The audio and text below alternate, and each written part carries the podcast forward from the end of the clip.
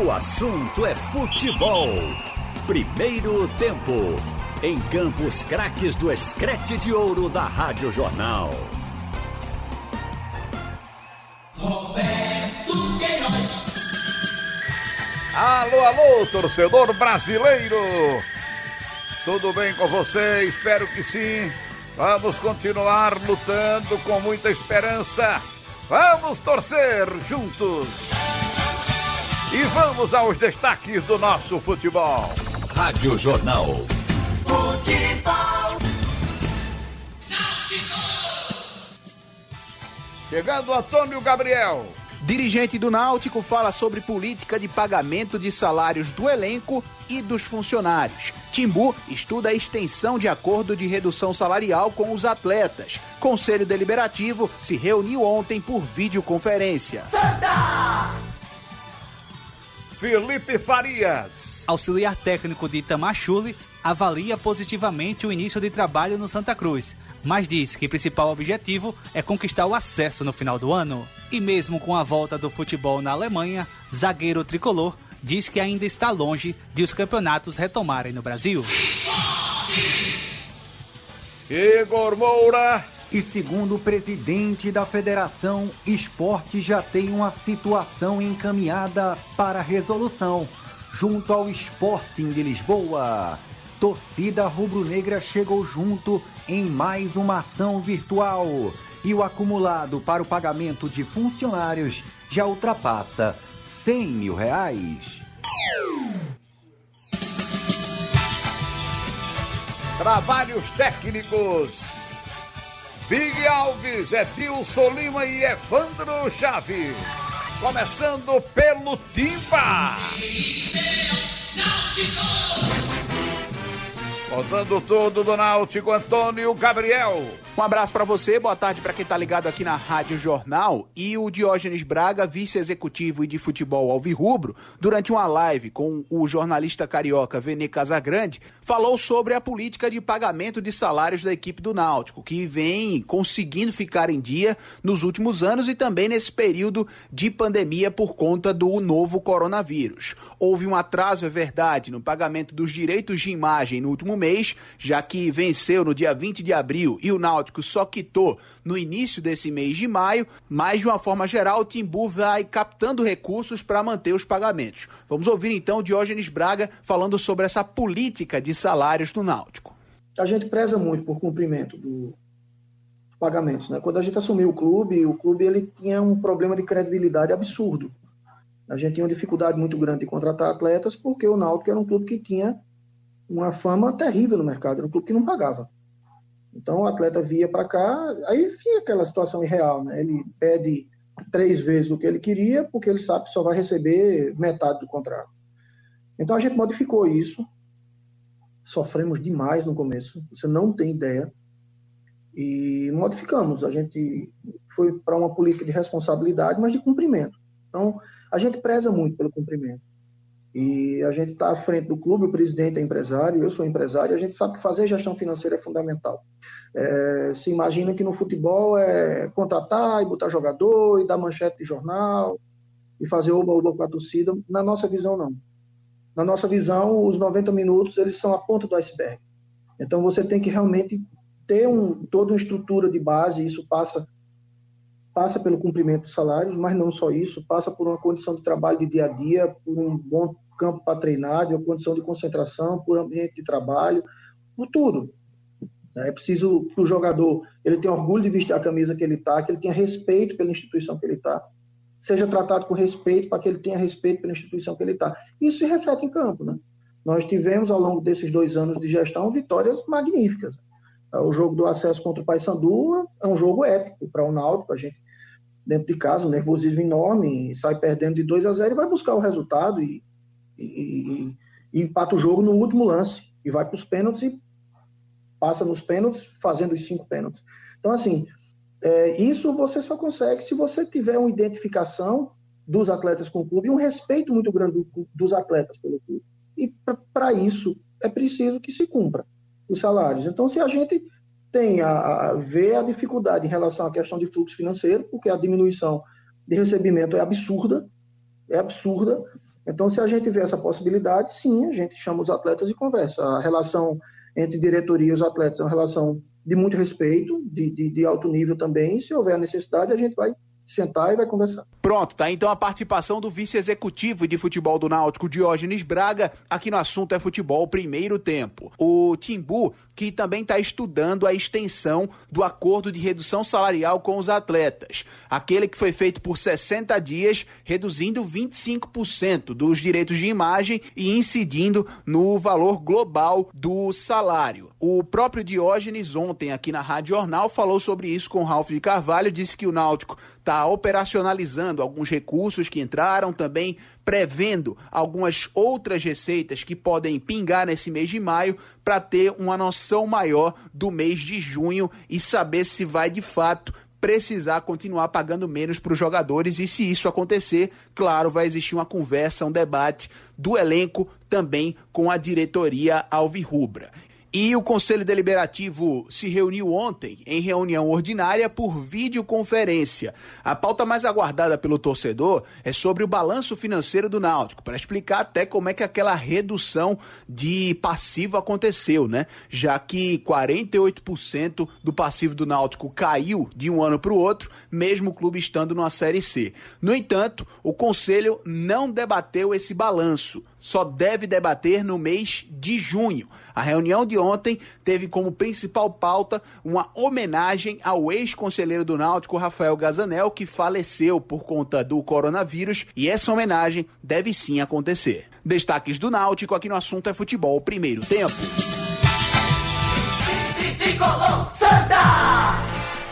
Alô, alô, Felipe Farias. Muito boa tarde, amigos ligados no assunto é futebol, o primeiro tempo. E antes da paralisação do futebol, por conta da pandemia do novo coronavírus, o Santa Cruz vinha tendo um bom aproveitamento dentro de campo, tanto que conquistou 66 dos pontos disputados nas competições do início da temporada. Aproveitamento que agradou bastante a comissão técnica tricolor. Conversamos com o auxiliar técnico do Itamar Chule, o Lucas Isoton, falando falando deste bom início do Santa Cruz na temporada? A gente sabe que todo o início de trabalho ele é um início uh, complicado, né?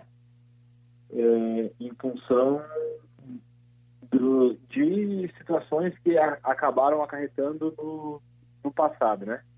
E em cima disso, como a gente não teve uma base, e, e isso foi é um fator, né, que acaba complicando, né? Porque sempre é bom você ter um, uma base, né, para trabalhar, enfim, você tem que contratar jogadores. O nosso início também, ele foi um início uh, atrasado, né, em cima das situações, quando a gente teve o acerto, em montagem de elenco, enfim, tudo isso. Claro que a gente sempre tinha desconfiança em cima dessas situações. Mas a gente, pelo outro lado, a gente, em cima do nosso trabalho, a gente tinha muita expectativa, né? A gente quis estar muito no Santa Cruz teve algumas situações aí com, junto ao professor, né, que, que a gente teve para e a gente acabou escolhendo o Santa Cruz. Então isso também foi determinante para que a gente conseguisse os resultados. A gente queria muito estar aonde a gente está no momento. Claro, com muito trabalho, com muita dedicação, a gente conseguiu atingir os, os objetivos. Mas eu acho que o grande segredo de tudo isso foi o, o, as contratações e os jogadores que a gente montou, né? O elenco que a gente montou. É um grupo extremamente profissional, é um grupo que se dedica muito, é um grupo muito parceiro, né? Que compra a ideia do treinador e uma relação muito de confiança, que aí é o grande mérito nosso enquanto comissão técnica do Tamachuli, que é essa relação de confiança e transparência no trabalho. E isso, então, com, com as dificuldades que a gente teve, mas também com aquilo que a gente implantou, a gente tinha expectativas de uns bons resultados. Claro que os resultados foram satisfatórios, né, até o momento, mas sabemos também que a gente não conquistou nada, né? a gente está no caminho, temos que é, trabalhar e agora nessa situação agora dessa pandemia muito, muito complicada tudo isso, né? E a gente sabe que a gente tem que estar tá nos preparando para que a gente não seja surpreendido e a gente conquiste aquilo que a gente está buscando e almejando. Este foi o Lucas Isoton, auxiliar técnico de Itamar Chule, e conversamos também com o zagueiro e capitão do Santa Cruz, o Dani Moraes, para saber sobre a retomada do futebol alemão e se ele acredita que está próximo de retomar o futebol aqui no Brasil. Olha, eu, eu não acredito uh, numa retomada nesse momento no Brasil. Acho que é muito cedo. Eu tenho lido bastante, né? É, a Alemanha está retomando num momento que, que não é o pico deles. Né? Já tiveram números parecidos, expressivos, mas agora estão é, lá embaixo, estão quase, no, quase né, é, como no início.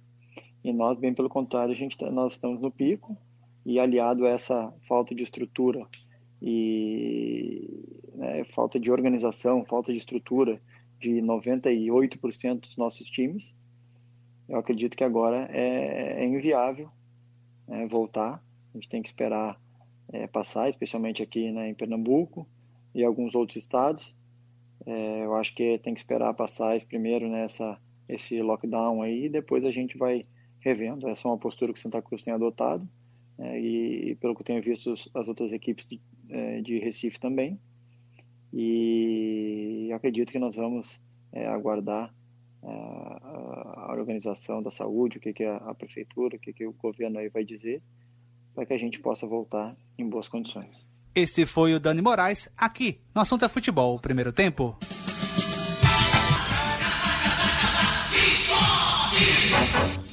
É você, Igor Moura. Valeu, boa tarde, um forte abraço para o amigo ligado aqui no assunto é futebol primeiro tempo. E segundo o presidente da Federação Pernambucana de Futebol, em contato ontem com a reportagem da Rádio Jornal, o esporte já tem uma situação um pouco mais tranquila e relativamente próxima de uma resolução junto ao Sporting de Lisboa pela dívida da compra dos direitos do atacante André. Dívida que gira em torno de 907 mil euros e que foi levada à FIFA pelo clube lisboeta. Segundo o presidente da federação, o esporte já tem bem encaminhado um acerto com o Sporting de Lisboa nessa dívida para evitar uma punição da FIFA. A primeira dessas possíveis punições, que são sistemáticas em caso de não pagamento da dívida, seria passar um ano e meio sem poder contratar ninguém ou inscrever no elenco profissional, sem nenhum jogador registrado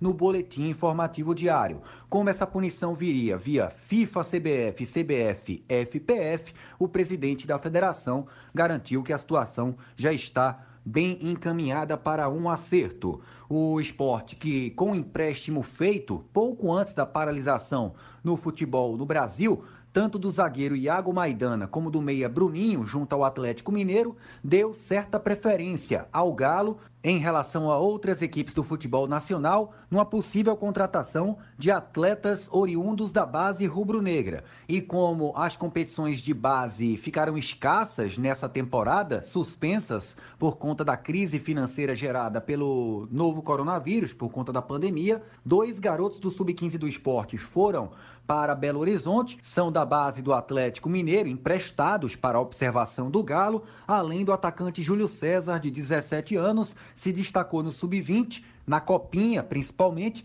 e chegou a ser utilizado alguns minutos pelo técnico Guto Ferreira nessa temporada 2020. Sobre o que a torcida do esporte conseguiu levantar em mais uma ação virtual feita no último domingo, relacionada ao título da Copa do Brasil 2008, um valor substancial que o esporte vai destinar ao pagamento de atrasados de funcionários do Leão. Ao todo, para a ação do domingo, 3 mil 542 ingressos foram vendidos, proporcionando uma renda de R$ 50.314,80. Na somatória das três ações virtuais, a torcida do esporte conseguiu levantar mais de 113 mil reais. Desses 113 mil, cerca de 11 mil foram destinados a uma ONG que trabalha no combate ao novo coronavírus e o que sobra mais de 100 mil reais destinado ao pagamento dos funcionários rubro-negros.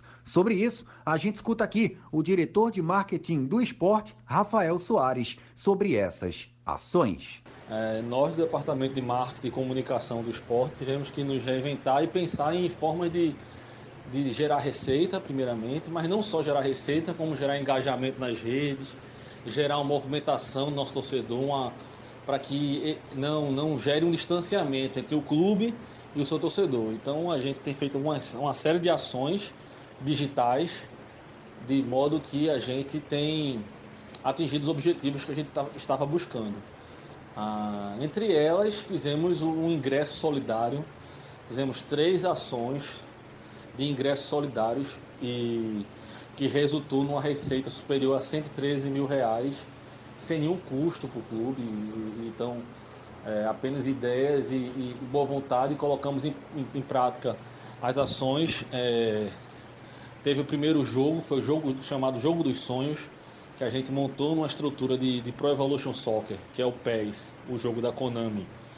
É, o time de 87 contra 2008 e em seguida, no aniversário do esporte, dia 13 de maio, passamos no YouTube a final do brasileiro de, de, de, de 87 contra o Guarani, também com ingresso solidário, que também foi outro sucesso. E por fim, a gente fez é, o ingresso solidário no jogo da, da TV Globo do último domingo, a final da Copa do Brasil Esporte e Corinthians. Que só esse último jogo foi acima de 50 mil reais o, o, o resultado líquido. Então a gente tem trabalhado em diversas frentes. Vamos seguir com ações de ingresso solidário. Temos outras, outros jogos com as TVs já é, negociados, já, já engatilhados para soltar.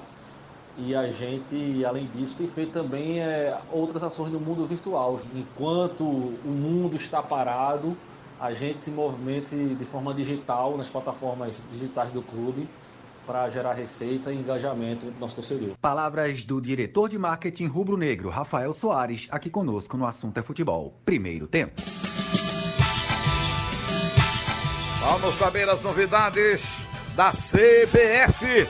Quem vem de lá é o Wellington Campos. Pois é, meu ídolo. E falando da equipe do Corinthians e também de Paulo André, ex-jogador, o Corinthians avisou a TV Globo, a Federação Paulista, a CBF, que não vai mais jogar às quartas-feiras à noite, né? No meio de semana à noite, também não vai jogar aos domingos por causa de cobranças trabalhistas de adicional noturno e também da folga dominical dos atletas numa batalha jurídica vencida pelo Paulo André, ex-jogador do Corinthians. E o próprio Andrés disse que está temeroso em jogar por causa destas cobranças trabalhistas, novos contratos, colocando uma cláusula sobre esta questão do jogo no meio de semana à noite e também aos domingos. Mas os contratos antigos, segundo ele, ainda não têm um acordo celebrado. A CBF intermedia junto a atletas e clubes a própria televisão, um acordo trabalhista neste sentido. Aqui conosco o presidente do Sindicato dos Atletas do Rio, e nome forte da FENAPAP, a Federação Nacional dos Atletas Profissionais do Brasil, que é o Alfredo Sampaio, que não concorda com o atleta Paulo André. E ele explica por quê. Então, Wellington, eu particularmente sou contra esse tipo de ação que o Paulo André é, fez contra o Corinthians, apesar de que ele já, já deu uma declaração dizendo que não foi bem assim, foi um acordo, enfim. Mas eu acho que cobrar hora extra e adicional noturno no futebol não cabe.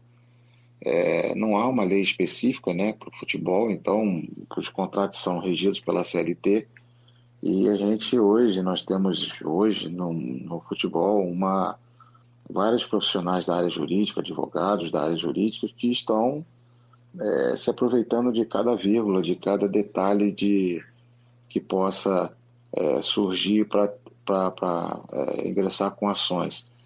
É, é, um, é um filão que surgiu aí, tem muitos é, profissionais dessa área vivendo disso, e o atleta, o ex-atleta, é, muitas vezes esquece seu histórico, esquece que ao longo da carreira ele teve que fazer isso porque está inserido na sua carreira. Da mesma forma, por exemplo, é, que todo trabalhador trabalha diariamente oito horas, da, 8 horas por dia. E muitas vezes nós, treinadores, atletas, nós trabalhamos três, quatro horas e vamos para casa. Então, são características da profissão, especificidade da, da, da profissão, e eu entendo que isso deva ter uma. deva. É, tomara que, que venha uma nova lei ou, ou um ajuste nesse sentido, porque não faz sentido essa, esse tipo de cobrança ao meu modo de ver. Aí Alfredo Sampaio, presidente do Sindicato dos Atletas do Rio, no entendimento dele, não cabe dos atletas cobrar o adicional noturno e também a folga dominical dos clubes de futebol. Tá certo, meu ídolo, é com você. Alexandre Costa. Ao lado de Ralf Carvalho e Roberto Queiroz. Ô, Ralf, eu tô acessando aqui a notícia que traz novamente esse assunto aqui e com muita força, que é a pandemia podendo levar à convergência entre projetos de lei sobre o futebol. O Rodrigo Pacheco, ele que é do DEM de Minas, autor do projeto que prevê a criação de sociedade anônima do futebol, diz que essa paralisação levou o futebol a uma situação crítica. Ele acredita que com o projeto que está travado no Senado, né, ele já havia sido aprovado aí, levado pelo deputado Pedro Paulo do DEM do Rio de Janeiro, aprovado na Câmara dos Deputados, mas travado no Senado. Ele acredita que quando passar essa pandemia do novo coronavírus, a maioria dos clubes, a maioria, vai se tornar clube empresa. Ralf de Carvalho, boa tarde. O Ralf está chegando aqui agora. Oi. Pois não. Estou aí. Fique à vontade.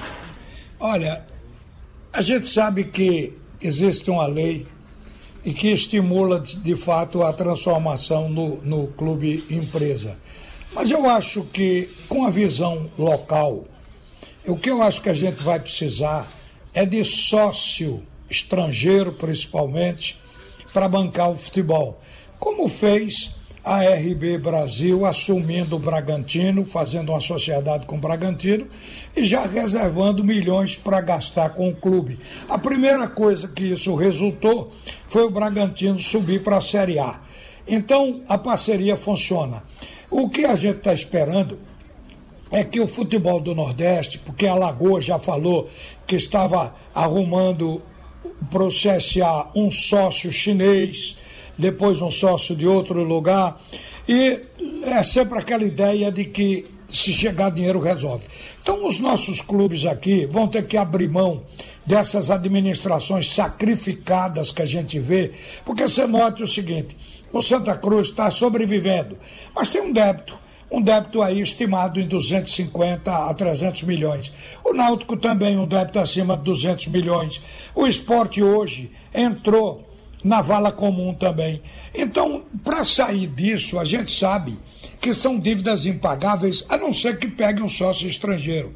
Chega com dólar, o dólar está custando R$ 5,70 agora, você vê que multiplicação para cada real, o dinheiro que vem de fora vem cinco vezes maior. Então isso significa sanear as dívidas e o clube então navegar como tem que ser. Esses sócios que vêm, é preciso dizer o torcedor, porque há uma reação contra isso das próprias torcidas. Esse sócio que vem, ele quer ganhar dinheiro com o clube. Ele, quem bota dinheiro é para ganhar dinheiro. Então ele quer que o torcedor continue amando o clube dele, o clube dele não vai mudar, ao contrário, vai melhorar, que é para dar resposta. O que é que eles vão fazer? Colocar produto no mercado para vender como é comum na Europa. Eles vão vender horrores de camisa, de outro souvenir do clube, transar, transacionar jogador. Então, isso é o que eles querem e faturar nas grandes competições. Então, é o capital estrangeiro que pode aportar no futebol de Pernambuco, que para mim é a saída e a salvação. Então, acho que depois da pandemia, muita coisa vai mudar e um dos caminhos é esse: pegar um sócio no clube para assumir a gestão do clube, sanear e fazer o clube cada vez maior. O outro caminho é esse que você falou, é tornar esse clube empresa. Agora, clube empresa com dirigente amador não funciona. É preciso ter é, pessoas especializadas, trabalhar gestores para essas empresas e o futebol agir como tal. O Bahia está fazendo é, um estudo nisso é um exemplo para o Brasil. No Bahia está dando certo. O presidente do clube é remunerado. E tudo depende de dinheiro. Mas o Bahia está ganhando dinheiro para gastar dinheiro. É por aí, viu, Alexandre? Pois é, Roberto, e a questão também do, do investidor e o RB é muito claro quando fez o investimento lá no, no Bragantino, né? O, a Red Bull, que a gente já conhece.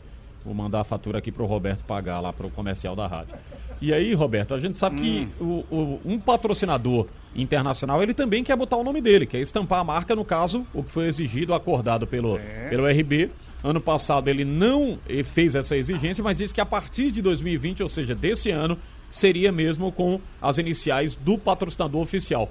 Nem todo clube, nem todo, é, toda agremiação quer um investidor tomando aí, entrando de uma forma, eu diria até muito mais invasiva dentro dos grandes clubes do Brasil. Até porque tem o Conselho Deliberativo de Grandes Clubes que também esse conselho trava essa entrada dos investidores. É um caso que vai virar um embrólio para o nosso futebol, Roberto, na sua avaliação?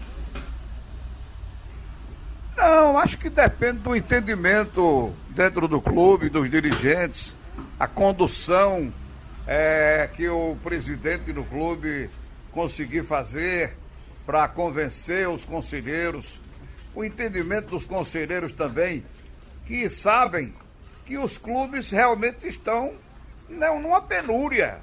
Essa situação veio agora a ficar pior com essa paralisação. Então os clubes, é, os clubes não podem, não podem continuar com essas dívidas altíssimas. O dinheiro que entra não dá para pagar, não dá para pagar, a gente sabe disso eles sabem também. Então é de acordo com, com cada clube, com a consciência de cada dirigente, de cada conselheiro. Eu acho que é preciso fazer, o presidente do clube fazer esse convencimento, mostrar a situação, abrir as contas. Aliás, as contas já estão abertas, né? Yeah. É. Os clubes estão aí, fazendo o balanço todo fim de ano, apresentando as dificuldades. As dificuldades todos já têm conhecimento. Então acho que a saída é essa mesmo. Não tem outra não. Para pegar dinheiro com a CBF, a CBF não tem. A televisão solta dinheiro para os clubes da primeira divisão. Para a segunda divisão é um dinheirinho aí pequeno, de 6 milhões para cada clube participante. Já houve essa diminuição agora, mas na parcela e depois vai voltar ao normal. E o que não foi pago agora ou que não está sendo pago agora vai ser pago mais tarde. Mas o, o dinheiro é pouquinho, 6 milhões para um clube que tem, que tem a responsabilidade, que tem torcida. Tem clube aí, clube de empresário, que não tem grandes responsabilidades e não tem grandes torcidas. Mas tem muitos aí na segunda divisão que são clubes de, de grande torcida. Entendeu? Então é Entendi. preciso que Oh, eu acho que essa conscientização já está na cabeça de quase todo mundo. O caminho é esse, não tem outro caminho. É parceria. A parceria, o, o que entra com dinheiro, que entra com investimento, ele quer vantagem também. Não é só botar o dinheiro, não, né, Alexandre? É verdade. Eu vou puxar um assunto aqui do futebol nacional para o nosso futebol aqui. Queria ouvir já já o Ralf e o Roberto a respeito desse assunto que é justamente do Corinthians. O Wellington Campos trouxe aqui há pouco tempo que o Corinthians já bateu o martelo, não joga às quartas, à noite e aos domingos também. Olha, dê a hora aí que para conferir o meu. Pois não, acerte aí, 1h50 agora, viu, Ralf? Veja, Roberto disse, a CBF não tem dinheiro. Eu tinha acabado de comentar meio-dia no dinheiro que a CBF tem, com base em dados oficiais. A CBF pode ajudar os clubes eu vou só lembrar aqui: o balanço da CBF apresentou um faturamento de 1 bilhão 248 milhões de reais. Desse dinheiro, a CBF alega superávit, ou seja, lucro líquido de 190 milhões. E mais 100 milhões que foram desbloqueados pela FIFA do legado da Copa. Só que 100 milhões é de dólares. Então, 100 milhões de dólares você é, multiplica pelo valor do dólar atual, dá 5, dá 570 milhões de reais. Fiz a multiplicação. Então, 570 milhões de reais com 190 milhões. Eu estou falando do dinheiro de janeiro. Hoje isso significa muito mais dinheiro. Então a CBF tem em caixa esse dinheiro lá protegido por uma coraça. A CBF desse dinheiro tirou 34 milhões de dólares, que disse que financiou a construção de centro de treinamento nos estados que não participaram da Copa do Mundo 2014. Muito bem, mas sobrou muito dinheiro. Então, de 500 milhões de reais, vamos admitir que tenha ficado 500 milhões de reais. Desses 500 milhões de reais, com 190, dá 690 milhões de reais. Tira metade para ajudar os clubes no Brasil que já conseguem fazer esse benefício. Então eu vejo a CBF como a única porta a ser batida no momento. Porque numa crise que os clubes estão sem pagar salário, se é a maior demonstração de que não tem dinheiro, a CBF está com isso lá. E todo mundo sabe que está. Isso, é, esse é o problema.